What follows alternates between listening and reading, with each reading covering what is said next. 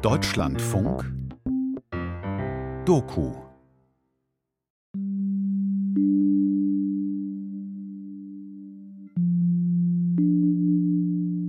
No one even had the slightest inclination that something like this can ever happen. It's, it's even more than that. We were so taken aback, so surprised. It took us a while before we realized the scope of this event. Once they got next to the bomb shelter where we were, and the only thing I could do is just hold the handle, I thought, this is it. This is it. We're all gonna die. Ich will, dass die Welt davon erfährt. Die Stunden des Terrorangriffs der Hamas. Ein Feature von Johanna Behre und Jule Hoffmann.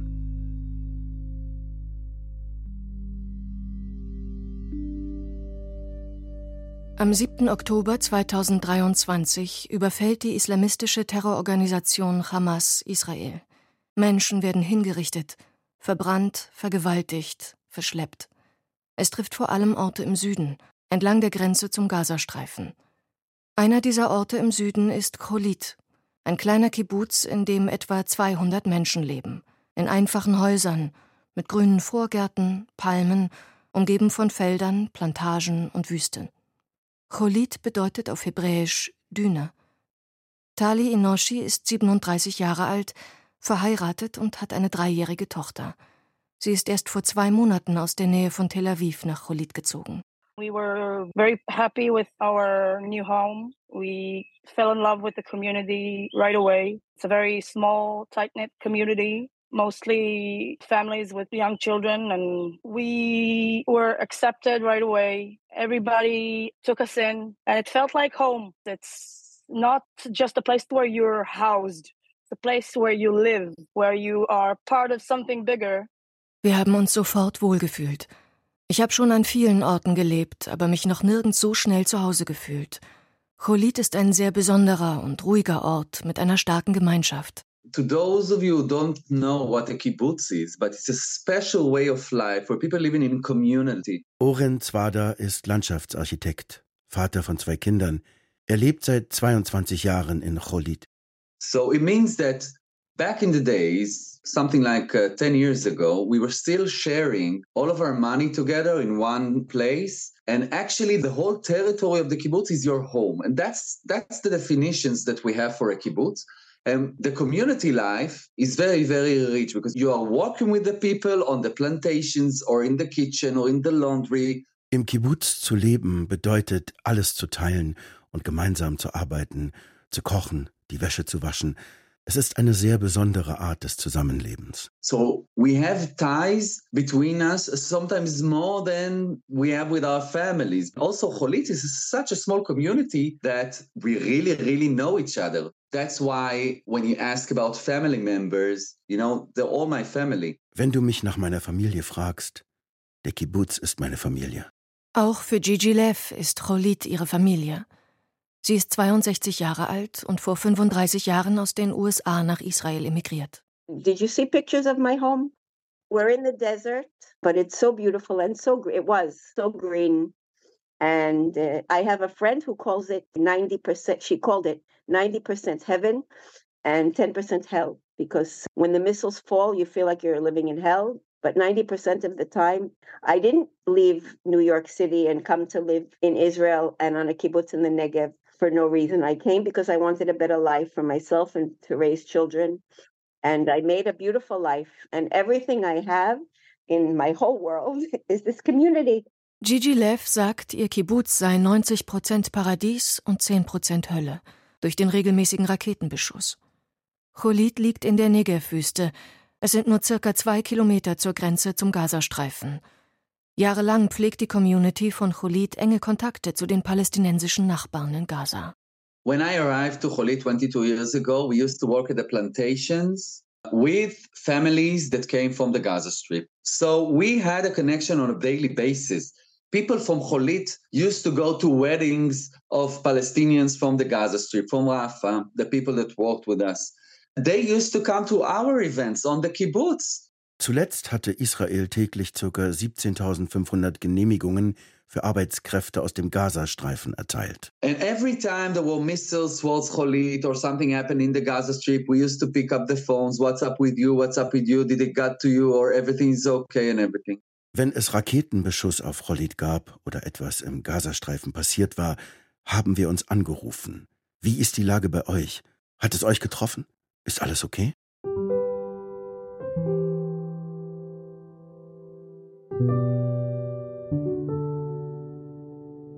In die Monate September und Oktober fallen viele jüdische Feiertage. Auf Rosh Hashanah, das jüdische Neujahrsfest, und Yom Kippur, den höchsten Feiertag, folgt Anfang Oktober Sukkot, das Laubhüttenfest. We had a Sukkot celebration just a few days before October 7th on the main lawn, and everybody were eating together and dancing, and it was amazing. It was something you could never experience in the big city. Sukkot is a holiday for remembering that when our people left Egypt, and every family makes uh, a dish like a potluck and there's music and lights and we danced in circles and it was just lovely. Wenige Tage danach, es ist der 7. Oktober 2023, wollen Gigi Lev und ihr Mann die gemeinsame Tochter besuchen fahren, die im Norden Israels lebt. So I woke up in the morning early. I made myself a cup of coffee and I didn't get to drink the coffee because I had to go run into the safe room. We had 10 15 seconds to go into the safe room. So we went into the safe room and we felt that there was something very different this time. Ich bin früh aufgewacht und habe es nicht geschafft, meinen Kaffee zu trinken. Wir hatten 10, 15 Sekunden, um in den Schutzraum zu gehen. We were woken up by sirens. Auch Tali Inoshis Familie wird vom Raketenalarm geweckt. So we rushed to the safety room that we have at home. My husband looked online and uh, realized there was an attack on Tel Aviv already going on for 30 minutes before what they started firing at the kibbutz. So we figured something is not right. Online sehen Tali Inoshi und ihr Ehemann, dass Tel Aviv bereits seit einer halben Stunde beschossen wird. Der Safe Room meint den Schutzraum, über den viele Haushalte in Israel verfügen zum Schutz vor Raketen. And then we heard voices of Arabic, of the Arabic language that I don't really understand. I know Hebrew and English. So I knew that something was wrong and that I had to stay in the safe room. And so that's what we did. So we hardly spoke to each other. And there were three of us there was my neighbor, me and my husband in the safe room, and my son was on the other side of the kibbutz. And my daughter kept sending me a message on WhatsApp every five minutes. Just give me a sign, thumbs up, so that I know that the three of you are still alive. Gigi Levs Tochter schreibt ihr alle fünf Minuten: Gib mir ein Zeichen. Daumen hoch, damit ich weiß, dass ihr noch lebt. Auch Tali Inoshi und ihr Mann stellen fest, dass der Angriff dieses Mal nicht so schnell vorüber sein wird. We figured something might take longer than expected. It's not going to be 10 minutes, 30 minutes. Safe room is my daughter's bedroom, essentially. So we didn't have anything to drink in there or anything to eat. So we went outside and he grabbed her iPad and charger so we can have something to keep her occupied. And he grabbed something for her to drink, some milk and some candy. And we closed everything up. And then we started hearing gunfire outside the house. So my house is the first one in line and it's overlooking the directly west to Rafah. Rafah ist eine palästinensische Stadt im südlichen Gazastreifen, in Sichtweite von Cholit. Obviously, we couldn't look outside because once you shut yourself in the safety room, there's no windows you can look through. But we can hear gunfire, automatic weapons, and from personal experience in the military, we knew right away that was not IDF soldiers because IDF don't use the automatic function in our weapons. So we knew those were terrorists entering the kibbutz. Durch die verschlossenen Fenster des Schutzraums können sie nichts sehen, aber von draußen sind Schüsse zu hören. IDF steht für Israel Defense Force, die israelische Armee. Aus ihrer Zeit im Militärdienst weiß Tali Inoshi, dass die IDF keine automatischen Waffen einsetzt. Tali ist sich sicher, es sind Terroristen. während in der WhatsApp-Gruppe des Kibbutz noch Unklarheit herrscht darüber, was genau vor sich geht. We started texting everybody online. We have a WhatsApp group for everybody in the kibbutz, and people were skeptic at the beginning about uh, it being an actual terrorist uh, invasion to the kibbutz, overtaking the, the community. And uh, very quickly everybody realized there was a actual fire fight going on outside. We started hearing gunfire of regular one shot at a time. We have a group of uh, people in the kibbutz who carry weapons who are supposed to react. So the team who reacted were the ones trying to return fire. We heard that against the automatic fire and that ended very quickly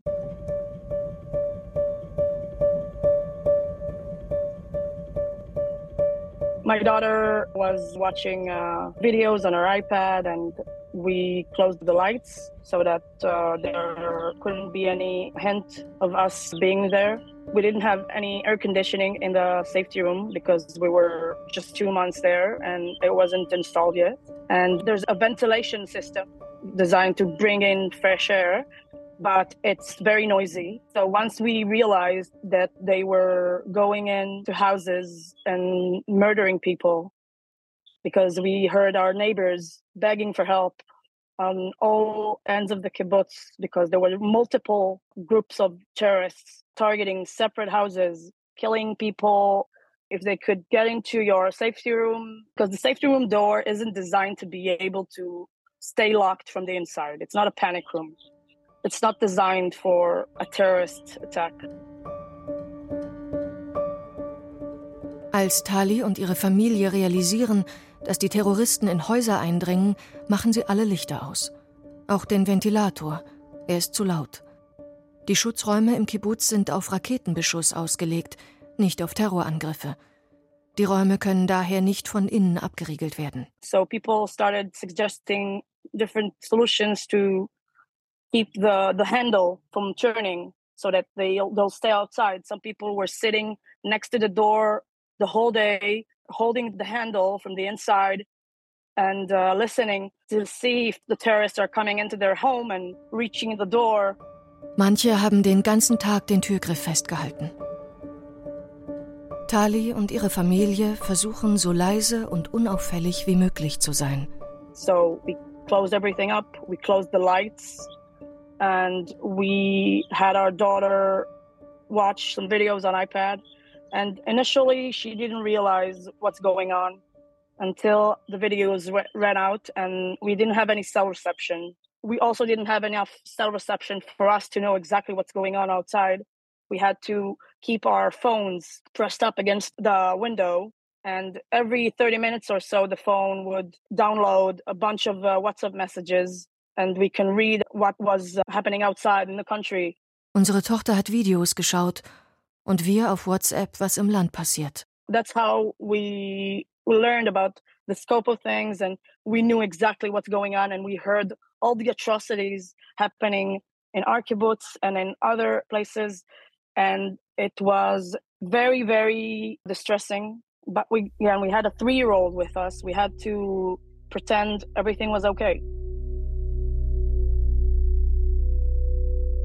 And my mother, who's very elderly, is living in a, a different city in Ashdod, was very stressed about the situation. So we had to keep both her and the kid relaxed. So we took some pictures of her playing with a toy next to her or with the iPad and sent it to my in laws and my mother saying, uh, See, everything's okay. We're just, uh, she's just playing, she's just sleeping, she's just watching videos. Tali Inoshis Mutter macht sich Sorgen. Sie muss mit Textnachrichten beruhigt werden. And uh, they were trying to call us back and we told them no you can't call us because we can't answer you uh, because that means we need to speak and we need to keep quiet. Once the videos were not an option to keep her occupied, we had to tell her the truth. We had to explain to her what's going on so that she can stay quiet. I told her, Thor, there are some really bad people outside. They're looking for people to hurt them. So she understood and she was quiet. She kept quiet for about 10 minutes and then she started making a little bit more noise because she forgot and then we had to explain it to her again and we had to keep explaining it to her every now and then and obviously she was getting bored and she asked to go outside there were a few times i had to restrain myself from putting a hand over her mouth because she was uh, talking a little bit too loud and we heard footsteps outside or talking Ein paar Mal muss Tali Inoshi sich zurückhalten, ihrer Tochter nicht mit der Hand den Mund zuzuhalten. And this was one of the worst experiences for me as a mother, knowing I'm intentionally inflicting trauma on my own child because of that situation. And in the back of my mind were obviously stories I've learned about from the Second World War of our own people.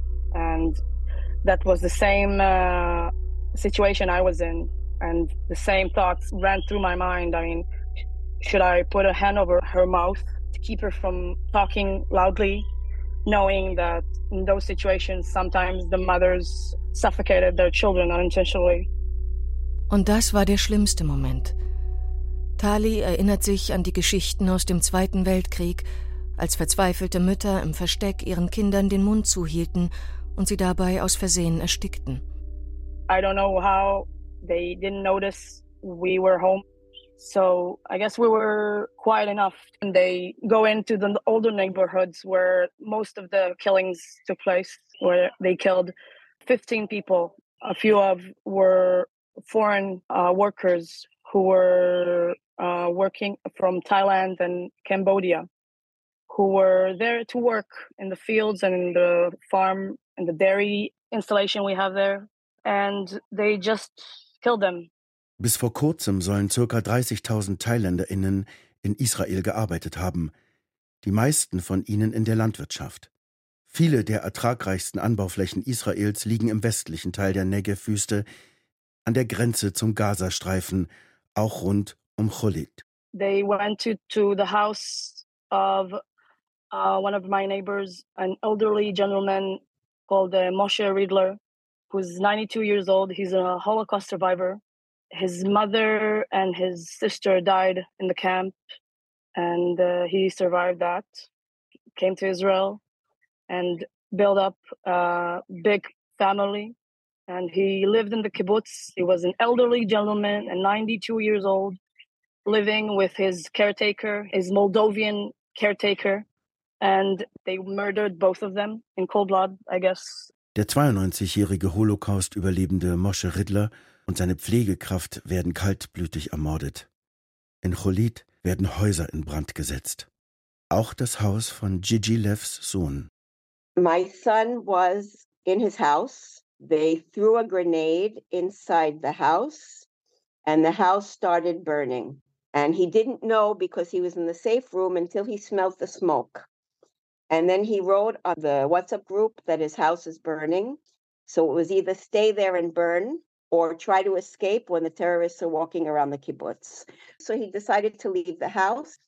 Now, my one of my very good friends lives next door to my son.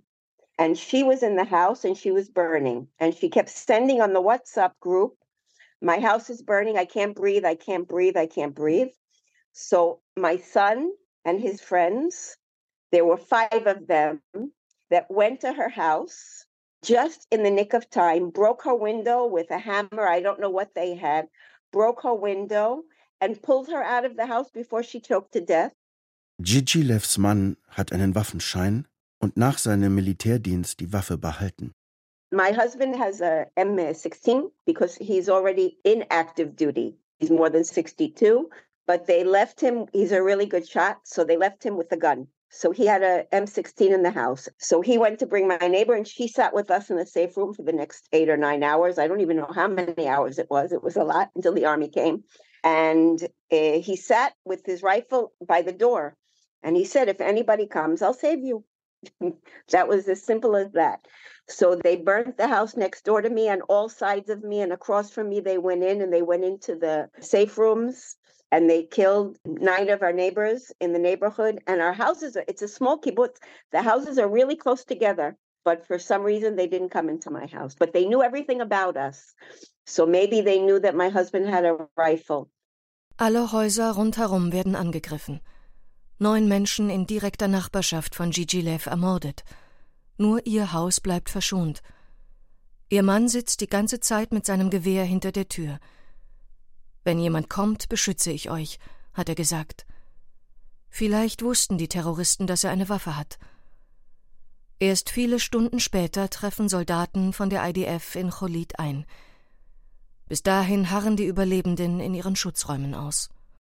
12 hours. Yeah, they the soldiers got to the kibbutz in the afternoon around three or four, and they started systematically clearing houses one by one. Ours were one of the last ones, and they got to us around six thirty, something like that. So we were there for twelve hours.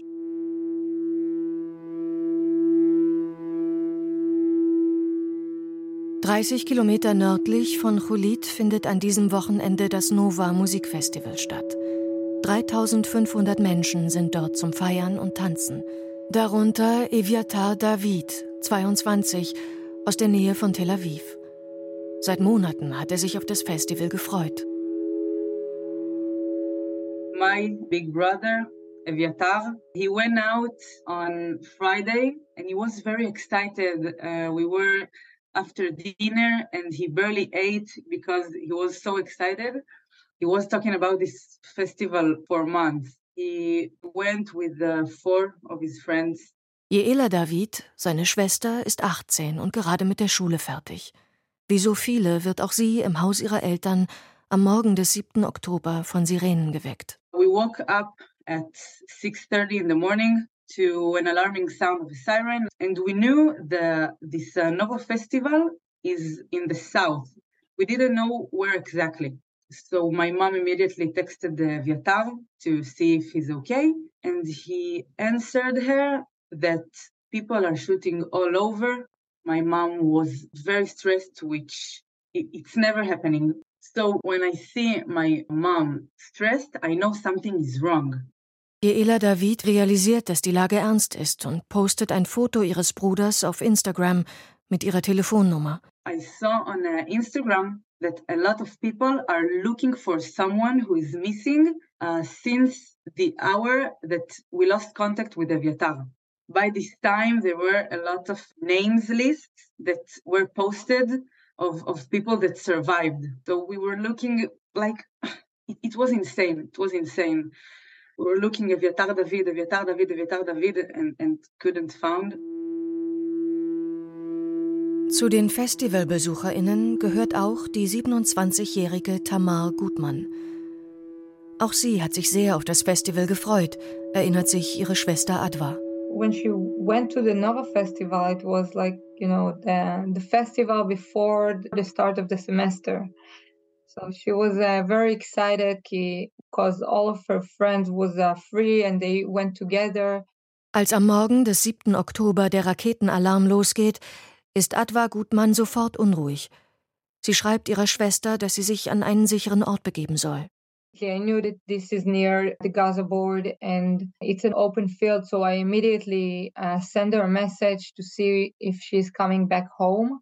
And she told me, No, we cannot go out. The road, the main road out from the festival is blocked. We cannot go anywhere. So I told her, Please open a map, look where you are look where you can uh, run and hide if they are coming toward you. She told me, yeah, okay, um, but we're okay. I will let you know when you're coming back. And it was a conversation over almost an hour through WhatsApp when I'm telling her again to be careful. And she telling me, yes, yes, but everything is okay. She actually was interested about what happening with my children, if they're okay, if they're afraid. And we were talking about them a little bit. And um, her last message was, I will let you know when I'm coming back. Tamar Gutmanns letzte Nachricht lautet: Ich gebe dir Bescheid, wenn ich zurückkomme. Dann bricht der Kontakt ab. Am Nachmittag bekommt Jeela David einen Hinweis zu ihrem Bruder. At 2 p.m., an unknown number texted me on WhatsApp. Hey, is there something uh, new about your brother?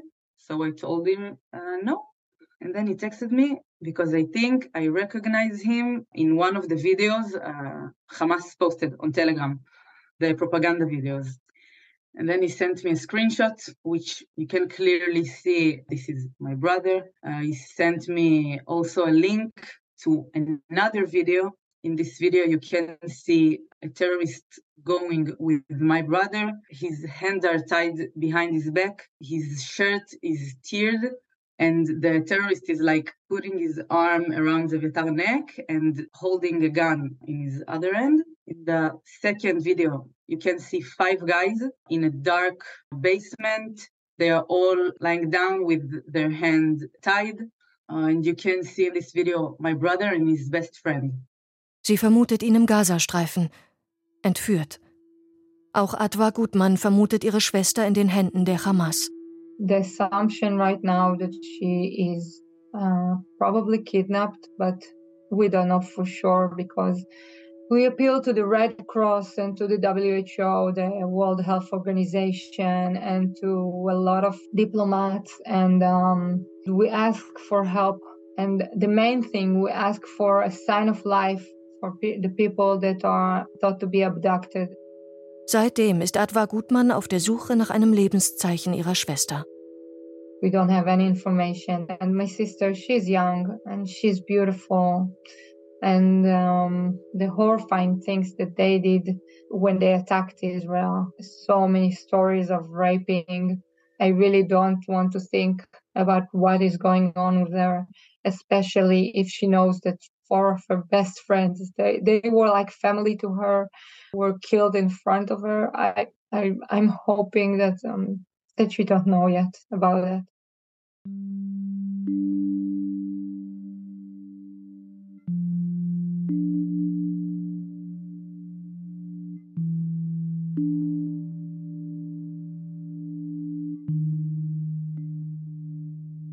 Liri Roman, Architekt, lebt in Givatayim, einem Vorort von Tel Aviv.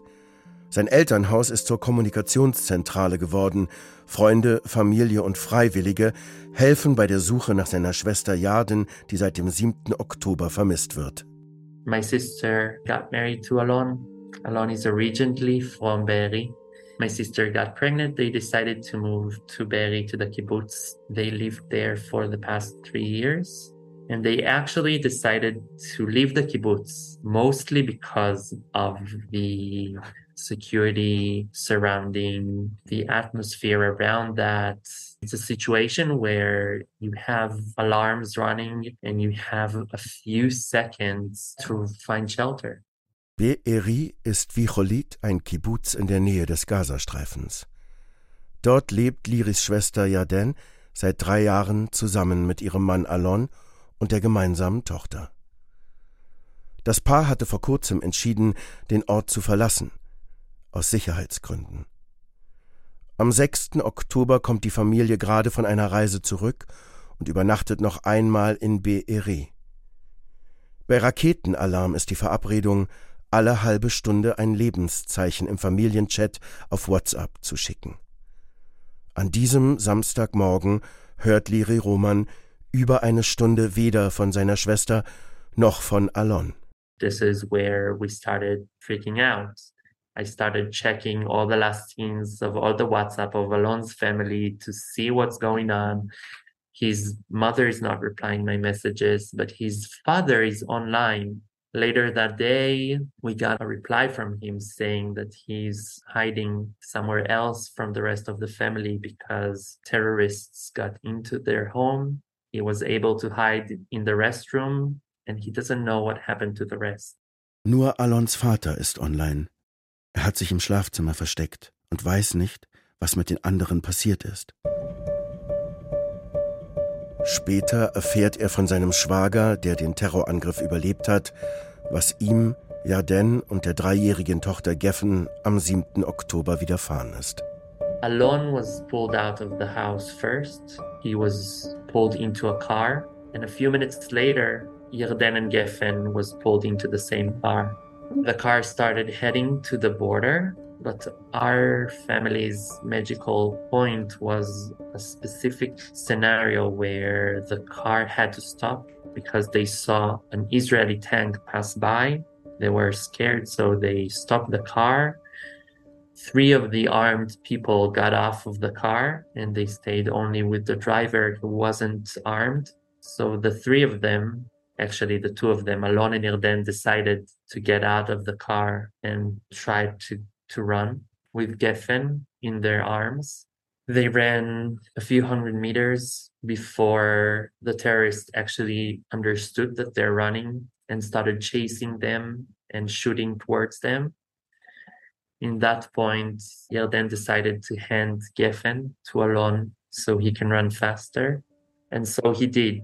Alon was able to run and find shelter. He hides with Geffen for that whole day and night when they're in their pajamas, barefooted, a three year old, no water and no food, in complete silence when there are a lot of yelling and shooting and they just hide under a bush with a lot of dirt on them, anything that could cover them.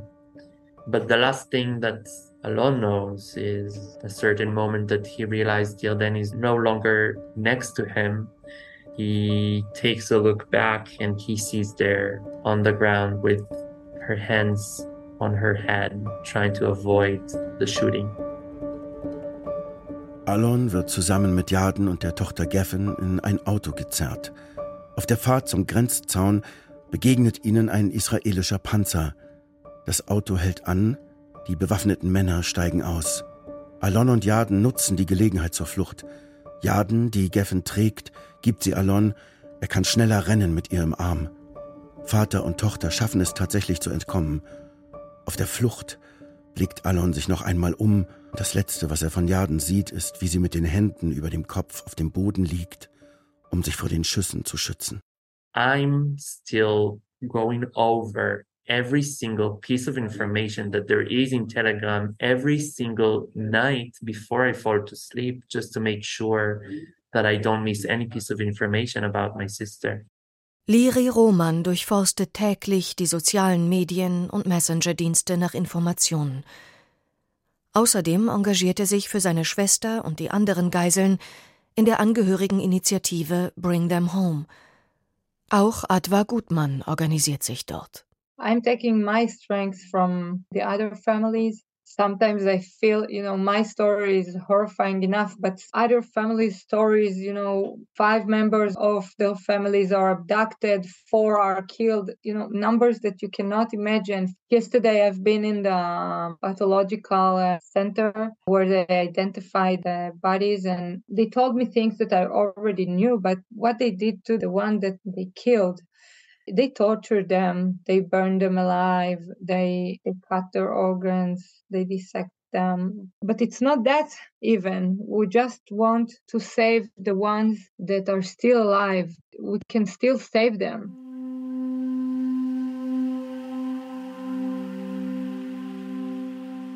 Die Überlebenden aus dem Kibbutz Cholit sind nach dem 7. Oktober evakuiert worden, nach Ein Gedi am Toten Meer. Tali Inoshi. It's just you're you're paralyzed. You're paralyzed. We feel like we live in limbo. We're displaced from our home. Our neighbors are suffering. Uh, my daughter is not the same happy going three year old that she was before. I mean, later that day, when we knew they were trying to get into the house, we had to explain to her that if somebody breaks into the safety room, then she should hide under the bed and keep quiet. Ever since that day, her favorite game is hide and seek. She's getting very good at it, finding places where she can hide and disappear to, because we knew that a different family in the kibbutz uh, had to hide their daughter, their seven year old daughter, in the cupboard. And the terrorist went into the safety room and killed both parents. Das siebenjährige Mädchen, von dem Tali Enoshi spricht, ist Adi El-Harar. Oren Zwada erinnert sich an Adis Eltern. She was everything to her parents. And not so long ago, I just heard that her mother taught her how to do survival in extreme conditions. And part of it was connected to the situations where we live next to the border with Gaza and what happens when you need to go to the bomb shelter, when the rockets are being sent at Israel. And also, she prepared her to the moment where terrorists will get inside the kibbutz. It's unbelievable. It was unbelievable to hear this kind of story. So it was in the early morning, around eight or nine o'clock, something like that, where we understood that there is some people that don't answer anymore at the WhatsApp group message. And um, apparently, the terrorists got inside to their home. They shot the mother and they shot the father inside the home in front of Adi. Like Adi was there when they shot her, but she was hiding in the closet. Die Siebenjährige ist von ihren Eltern für den Ernstfall vorbereitet worden. Wenn Terroristen kommen, sollte sie sich im Schrank verstecken. Von dort hört sie die Schüsse, als ihre Eltern im selben Raum von den Terroristen erschossen werden. She didn't see the shooting, but she heard the shooting. Once the terrorists got outside of their home, Adi told us that she opened the door a little bit and then she saw her mother laying on the ground with her eyes closed. And as her mother taught her, you call your aunt once something like this happens. So she called her aunt, and her aunt called the member of the kibbutz that lives right next to her. And I'm telling you, the terrorists were everywhere. At that neighborhood, they killed nine people. And the neighbor got outside through the shooting, managed to escape and get inside their house. And he managed to pull the girl from the closet where she was. She saw them, she saw the blood in the room, and she saw everything. Ein Nachbar schafft es, Adi aus dem Haus ihrer Eltern zu befreien. Sie hat alles gesehen ihre toten Eltern, das Blut auf dem Boden. Oren Zwada beschreibt die ersten Stunden mit ihr nach dem Terrorangriff auf Cholit. Adi was in shock. Adi was, she's seven years old. She didn't talk, she didn't do anything. And she was just sitting freeze at the place she wore. And then Adi started to talk and she said, My parents are closing their eyes and now they are dead. So at that point, as a community, we understood what she knows. And that was a very hard moment because she started to cry, and then other children started to cry in the room. And it was a very hard moment for the community to hold and to take the children and try to cover for them. The atrocities that these children have seen is unbelievable.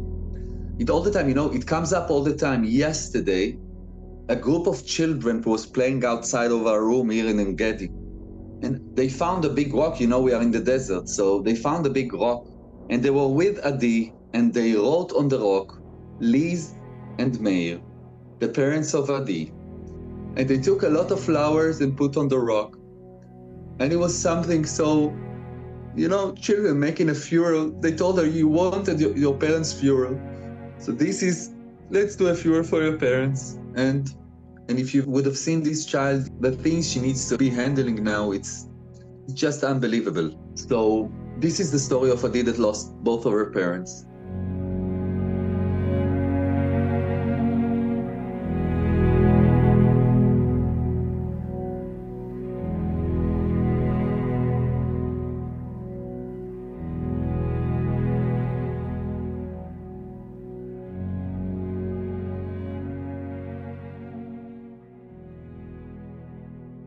Oren erfährt außerdem, dass bei den getöteten Terroristen Karten und Namen gefunden wurden, mit genauen Informationen über Cholit und seine BewohnerInnen. When the army checked the terrorist vests after they killed them, they took out maps and they knew exactly our names in our houses. Woher hatten sie diese Informationen? Von den palästinensischen Nachbarn, mit denen man dachte, friedlich zusammenzuleben? Für die Menschen aus Cholit eine erschütternde Vorstellung.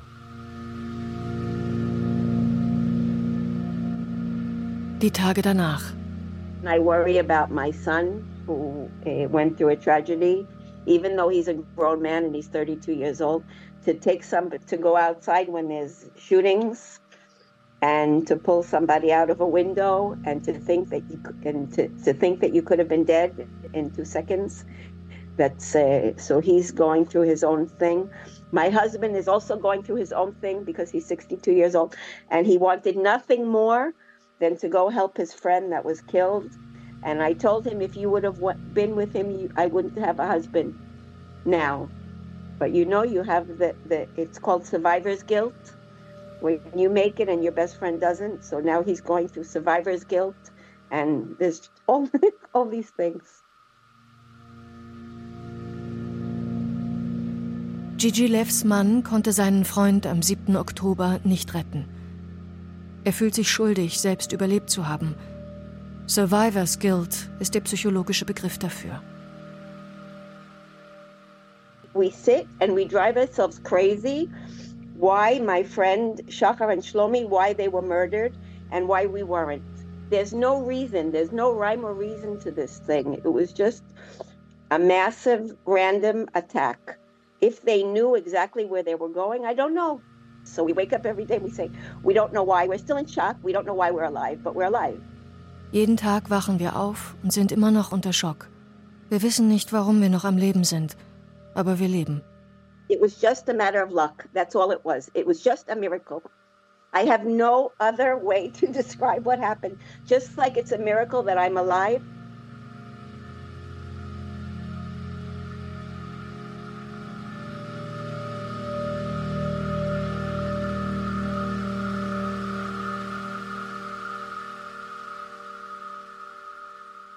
this was something that no one could ever foresee. This was the biggest atrocity that the Jewish people have had to endure since the Second World War. And uh, I myself am a third generation of Holocaust survivors. Uh, my husband as well. His uh, grandfather survived uh, the the war, and his grandparents essentially. And my grandmother's uh, part of their family was murdered in Sobibor and Auschwitz. So that's something we are very conscious of. We, we are very knowledgeable of because we had to listen to it repeatedly at home and we had to study it uh, intentionally because it's something that's part of our identity but we never exp- we never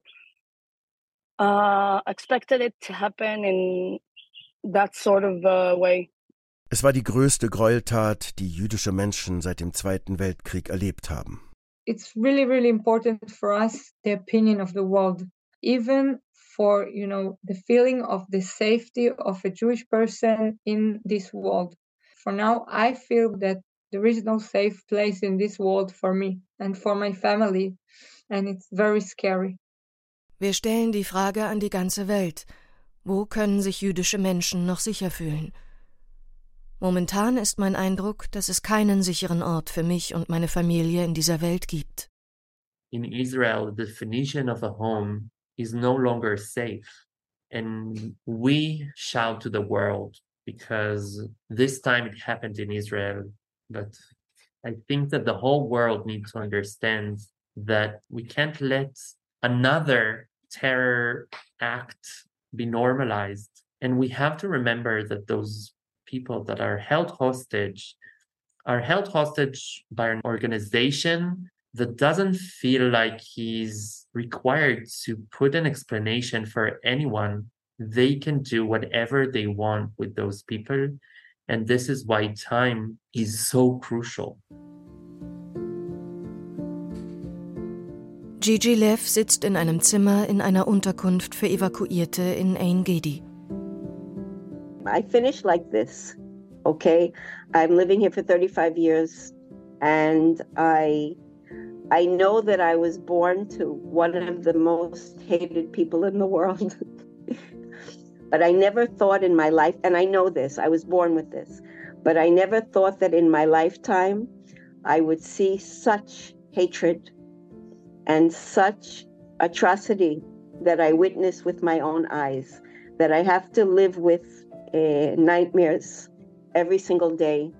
That there are terrorists in the world. I always knew there are terrorists in the world that want us, that want want me annihilated. But now I've I've seen it live. I've seen it myself. Gigi Lev ist in dem Bewusstsein aufgewachsen, dass Menschen sie dafür hassen, jüdisch zu sein Doch niemals hätte sie sich träumen lassen, dass sie solchen Hass und solche Brutalität selbst miterleben würde. Oren Zwada ist ebenfalls in En-Gedi untergebracht. I'm 40 years old, but we had so many wars since I was born. Countless wars. I've been also in the army and I fought in the army and we had countless wars. And I want to say, Jews are just 15 million Jews in the world. 8 million of them are in Israel. The other ones are spread all over the world. We are seeking for peace. We'll do everything to live in peace. We want to live in peace and we don't want other people to suffer from it, not the Palestinians and not anyone. It's so important to us. We want the world to know. Wir wollen in Frieden leben und wir wollen nicht, dass andere Menschen darunter leiden müssen. Nicht die Palästinenser, niemand. Das ist uns wichtig. Ich will, dass die Welt davon erfährt. Yaela David sitzt in ihrem Elternhaus in der Nähe von Tel Aviv. Täglich kommen Freunde ihres Bruders vorbei. we discovered a whole new person now because his friends are coming uh, almost every day uh, to our house and they're showing us pictures and uh, and videos and I can't wait that he will return home and I just know we will be best friends. He loves life. He is enjoying the the little things. He knows how to say sorry when when he should. Actually, it was on Friday he he pissed me off. So the last um, text from him is, "I'm sorry." So I answered, "It's all good. Don't worry." So I'm happy. I'm happy I answered him. Über 1400 Menschen wurden am 7. Oktober 2023 von der Hamas ermordet und über 239 Menschen als Geiseln in den Gazastreifen entführt. Anfang November taucht ein Video der Hamas auf, das die Ermordung von Tamar Gutmann zeigt. Yaden Romangat gehörte zu der sechsten Gruppe von Geiseln, die während der Waffenruhe im Austausch gegen palästinensische Gefangene aus israelischen Gefängnissen von der Hamas freigelassen wurde. Eviatar David wird bis heute vermisst. Redaktionsschluss für diese Sendung war der 5. Dezember 2023. Ich will, dass die Welt davon erfährt. Die Stunden des Terrorangriffs der Hamas. Ein Feature von Johanna Beere und Jule Hoffmann. Es sprachen Luise Helm und Roman Schamow. Regie Dörte Fiedler. Ton Alexander Brennecke. Redaktion Thorsten Janczek und Christiane Habermals. Produktion Deutschlandfunk 2023.